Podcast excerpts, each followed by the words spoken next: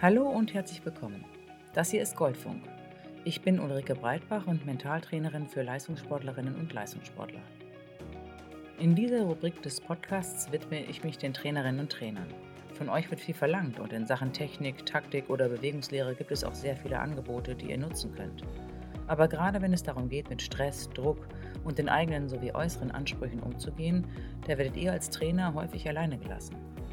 Hier bekommt ihr Hintergrundinformationen zu Themen aus dem Mentaltraining, der Psychologie und dem Emotionscoaching, die euch dabei unterstützen, besser mit euren Athletinnen und Athleten umzugehen. Genauso gibt es aber auch Anregungen dazu, euer eigenes Tun und euren Werdegang zu hinterfragen sowie euren Umgang mit Herausforderungen zu reflektieren. Viel Freude damit und ich kann dir an dieser Stelle schon einmal versichern, es lohnt sich.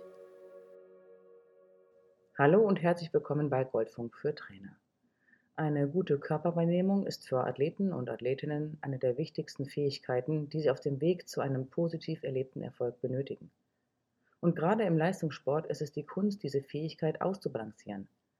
Denn im Leistungssport geht es immer wieder um das Durchbrechen der eigenen Grenzen. Athleten mit einem hohen Leistungsmotiv haben häufig das Bedürfnis, über sich hinauszuwachsen. Du als Trainer oder Trainerin begleitest genau diesen Prozess, dass Menschen ihre eigenen Grenzen verschieben. Aber genau darin liegt auch eine Gefahr, wenn diese Grenzverschiebung oder das Durchbrechen der eigenen Grenzen zu einseitig gesehen wird.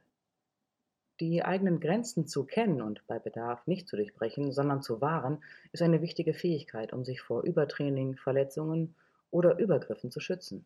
Genau auf diese Gefahr habe ich auch im Kapitel zum Thema Missbrauch im Sport ausführlich hingewiesen. Einen guten Zugang zu den eigenen Körperempfindungen zu haben, hat außerdem einen positiven Effekt auf ein verbessertes Selbstbewusstsein. Das Selbstbewusstsein speist sich vor allem daraus, das eigene Selbst gut zu kennen, also zu wissen, wovon ich mich angezogen oder eben auch abgestoßen fühle.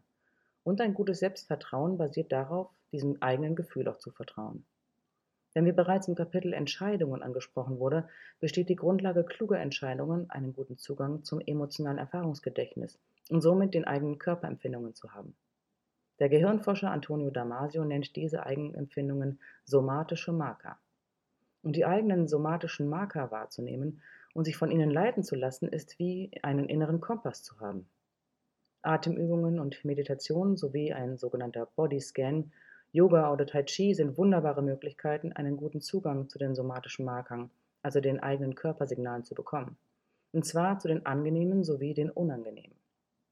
Viele Menschen fällt es leichter, die unangenehmen Körperempfindungen, also die Signale, die uns in die Vermeidung drängen, zu empfinden. Das hat den einfachen Grund, dass es für unser Überleben evolutionsbedingt notwendig war, diese zuverlässig wahrzunehmen. Aber in der heutigen globalisierten Welt, die sich sehr schnell entwickelt und voller Reize ist, ist es genauso wichtig zu spüren, was einem wirklich gut tut und das Gefühl der Annäherung auslöst.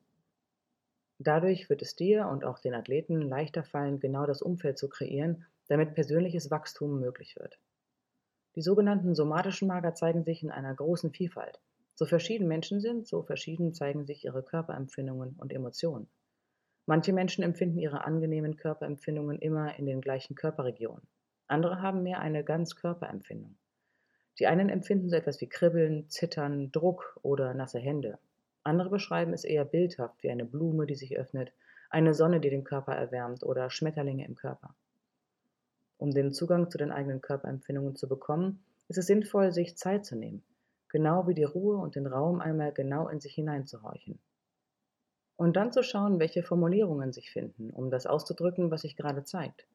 Und wundere dich nicht, wenn es dauert, für die Empfindungen Worte zu finden. Mit der Zeit wird es einfacher, die Empfindungen nicht nur wahrzunehmen, sondern auch die passenden Worte dafür zu formulieren. Das Wichtigste ist in diesem Falle, dass das Gesagte und Empfundene nicht verurteilt oder bewertet wird. Ein Grundstein für ein gutes Selbstvertrauen oder eine Selbstsicherheit ist es, den eigenen Empfindungen zu vertrauen. Damit ist der Grundstein für einen gesunden inneren Kompass gelegt. Versuche im Training deshalb regelmäßig kleine Ausflüge in die Körperempfindungen zu unternehmen. Schau, wann sich so etwas anbietet, entweder vor oder nach dem Training, ein kleiner Bodyscan. Überlege, ob es in der Gruppe oder alleine besser ist. Vielleicht bietet es sich aber auch an, innerhalb der Trainingseinheit kurz innezuhalten und auf die Körperempfindungen einzugehen. Höre den Athleten und Athletinnen dabei gut zu und achte genau darauf, wie sich ihre Körperempfindungen beschreiben. und was sie mit Mimik und Körpersprache dabei ausstrahlen. Du kannst dabei viel über ihre Persönlichkeit erfahren und wie sie sich innerlich erleben. Gut ist es den Athleten und Athletinnen die Möglichkeit zu geben, auf die Empfindungen zu achten und dann wieder loszulassen und einfach das Training zu machen. Es soll nicht alles auf die Goldwaage gelegt werden. Auch hier ist es wichtig, auf die richtige Balance zu achten. Vertraue da deinem eigenen Gefühl und hole dir ein Feedback von deinen Athleten. Es soll herausgefiltert werden, welche Empfindungen wichtig für das Wohlbefinden und die Sicherheit sind und welche vielleicht nicht. Und wundere dich nicht, wenn so etwas anfangs zur Verwirrung führen kann. Das ist ganz normal und muss deshalb geübt und trainiert werden. Irgendwann ist die Wahrnehmung aber so gut geschult, dass der Zugang zum inneren Kompass einfach da ist. Dann geht es darum, den Athleten zu vertrauen, wenn sie sich äußern und auf ihre Empfindungen Bezug nehmen. Ich möchte dich einladen, so etwas einfach mal auszuprobieren. Es kann nichts Schlimmes passieren. Ich kann mir vorstellen, dass der ein oder andere denkt, was soll ich noch alles machen? Solch kleine Übungen können sehr dazu beitragen, aber dass die Qualität des Trainings ein Vielfaches besser wird. Und vielleicht führt es dazu, dass die Trainingsumfänge sich dadurch reduzieren, weil die Qualität so viel besser wird. Das heißt, vielleicht musst du dadurch gar nicht mehr machen, sondern am Ende sogar weniger. Britta Steffen, die zweifache Olympiasiegerin im Schwimmen, hatte aufgrund einer Beobachtung bei sich selber ihr Training mit ihrem Trainer neu angepasst.